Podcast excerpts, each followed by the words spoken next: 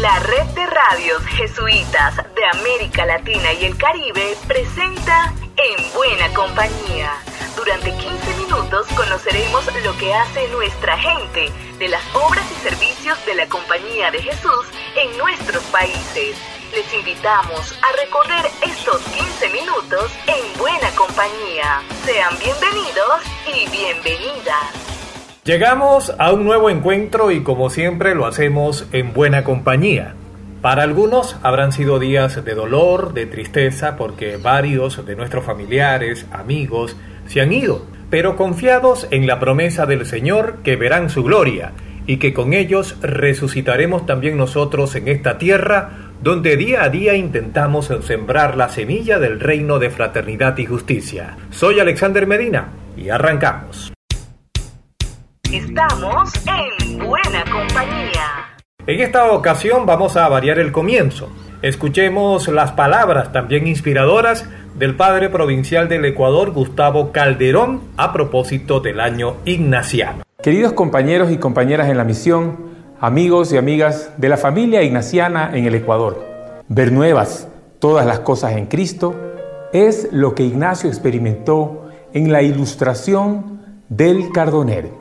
Algo nuevo había ocurrido en su interior, una renovada forma de comprender su vida, su relación con Dios, una nueva mirada, mirada desde la vida del Señor.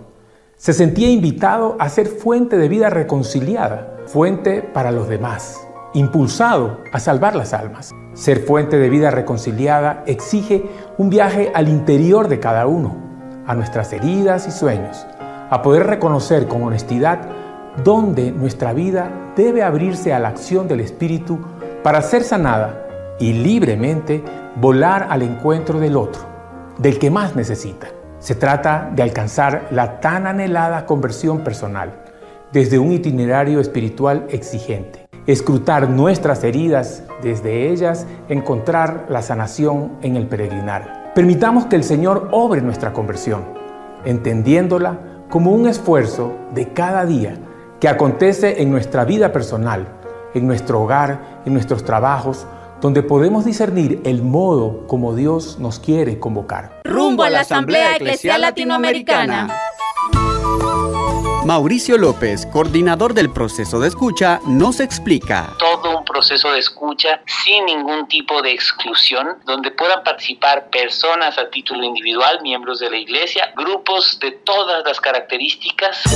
El proceso de escucha finalizará el próximo mes de agosto y está orientado a recoger los aportes de las comunidades de fe, laicos y la iglesia. Encuentra toda la información de la Asamblea Eclesial Latinoamericana 2021 en Asamblea eclesial.lat pleca escucha. Lo que ocurrió en la semana en la CEPAL lo conoceremos a continuación. Hola amigos oyentes, soy Tiffany Trejo del equipo CEPAL y a continuación les presento algunas de las noticias más importantes de la semana. La red de radios jesuitas de la CEPAL elaboró cinco cuñas radiales para dar a conocer mucho más la Asamblea Eclesial y su proceso de escucha, las cuales se pueden distribuir libremente. La versión virtual de la revista Jesuitas 2021, elaborada por la Curia General en Roma, ya se encuentra disponible y contiene diversos artículos de la misión de la Compañía de Jesús en el mundo. También queremos informarles que ya pueden leer Palabra de la CEPAL. En esta ocasión, el padre Germán Rodríguez, provincial de los jesuitas en Colombia, nos presenta al Congreso Internacional de Ejercicios Espirituales a realizarse con motivo del año ignaciano. Recuerden que pueden encontrar las cuñas radiales, la revista Jesuitas y la palabra de la CEPAL en nuestra web jesuitas.lat. La historia y el presente en buena compañía. La crisis migratoria entre México y Estados Unidos sigue siendo motivo de agenda bilateral entre ambos países. Hace pocos días, la vicepresidenta de Estados Unidos, Kamala Harris, estuvo en México. Conozcamos qué trató y con quién con nuestros compañeros de Radio Ibero. El pasado viernes 25 de junio, la vicepresidenta de Estados Unidos, Kamala Harris, visitó la frontera con México como parte de su papel como líder frente a la creciente inmigración. Durante su presencia en El Paso, Texas, la vicepresidenta remarcó la importancia de crear un sistema de migración justo y humanitario, debido a que los migrantes se han enfrentado a condiciones inhumanas durante años gracias a un sistema roto que debe ser reformado. Is working to build a fair and a functional and a humane immigration system.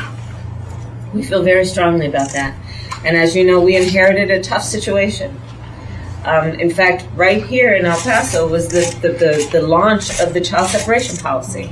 You saw it as it rolled out on the ground in real time. Um, we have looked at a, a, a system where um, people have been housed in inhumane conditions over the last many years. Um, an asylum system that has been broken and that needs to be reconstructed. And um, in five months, we've made progress, but there's still much more work to be done. Kamala Harris también declaró frente a la prensa que su trabajo se basa en el principio de que nadie quiere dejar su hogar y que si lo hacen es porque son expulsados o porque quedarse en casa significa no poder satisfacer las necesidades de sus familias. I approach our work with two principles. One, that most people do not want to leave home. They don't want to leave the place where they were raised, the language they know, the culture they know, the church where they go, their abuela. Most people don't want to leave home. And when they do, it is usually for one of two reasons. Uh, because they are fleeing some harm, or because to stay at home means that they cannot satisfy the basic needs of their family. Finalmente, la vicepresidenta aseguró que Estados Unidos tiene la capacidad de dar esperanza y que la ayuda ya está en camino. Y que la ayuda ya está en camino. That we have the capacity to give people hope and a belief that help is on the way. And so that those principles are, are a large part of what is informing the work that we've been doing addressing the root causes. Esta es una colaboración de la Universidad Jesuita de Guadalajara y TESO e Ibero 90.9. En buena compañía, presente en América Latina y el Caribe. Presentamos la tercera parte del Grito de la Amazonía con el padre David Ubal Romero, delegado para la Preferencia Apostólica Amazónica.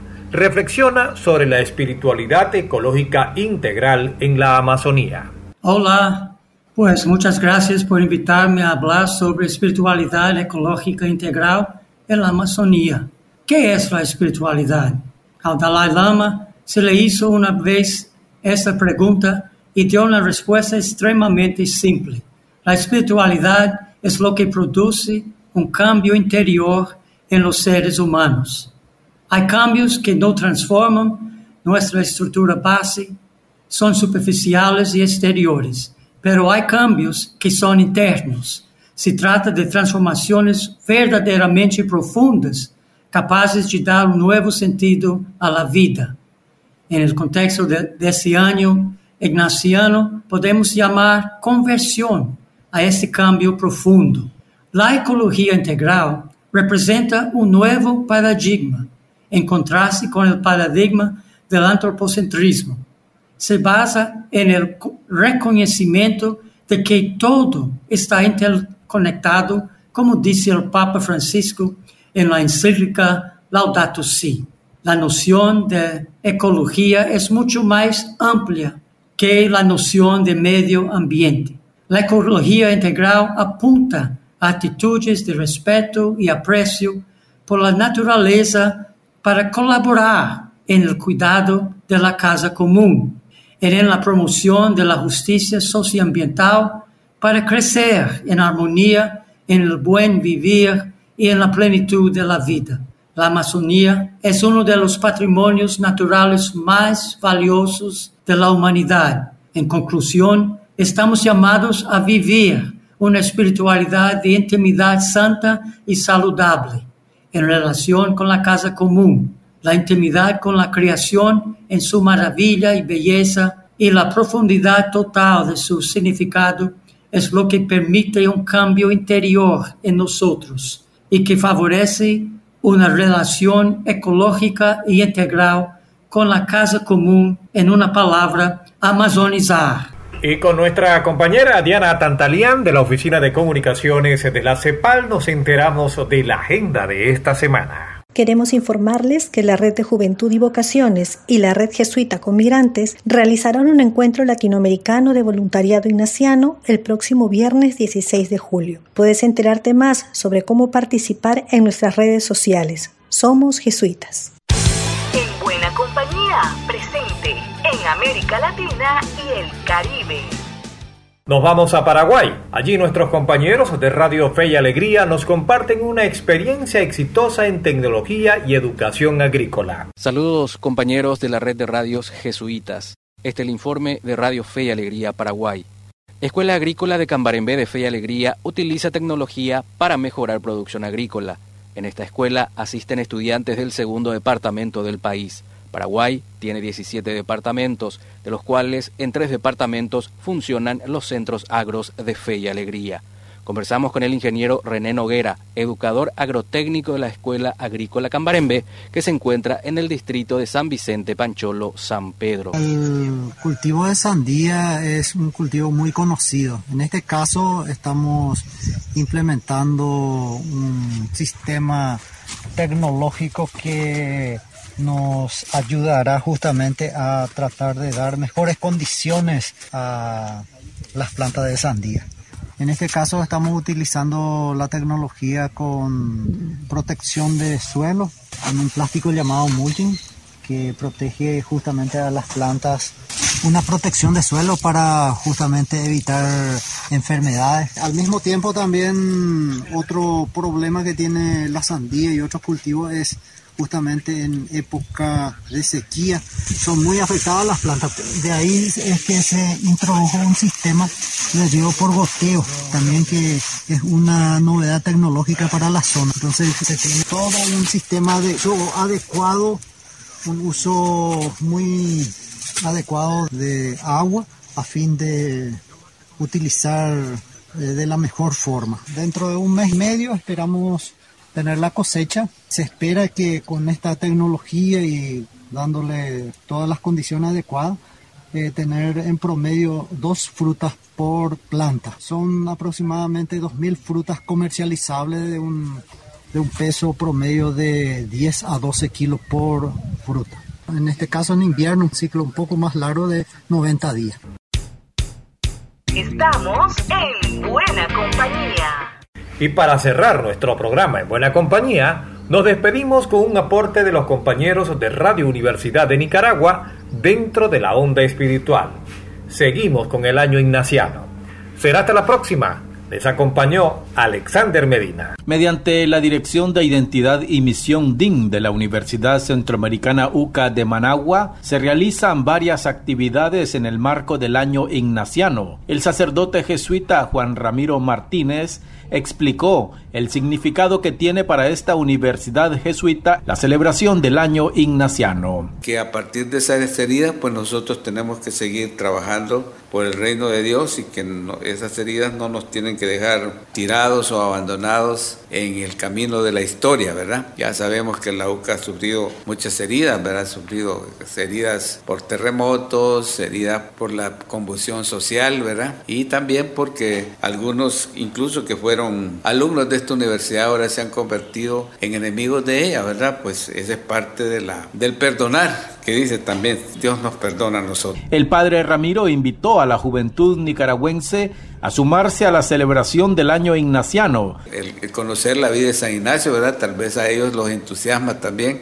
Algunos de ellos pueden entrar a la compañía de Jesús o también formar parte de, de movimientos que que forman parte de la espiritualidad ignaciana como las comunidades de vida cristiana. Las y los jóvenes ocupan un lugar muy importante en la celebración del año ignaciano y todas las personas se pueden involucrar en las diferentes obras de la Compañía de Jesús, señaló el padre Ramiro. Para En Buena Compañía desde Radio Universidad en Managua, Nicaragua, les habló Nelson Rodríguez. Será hasta una nueva ocasión en la que nos volveremos a encontrar en Buena Compañía, una producción de la red de radios jesuitas de América Latina y el Caribe.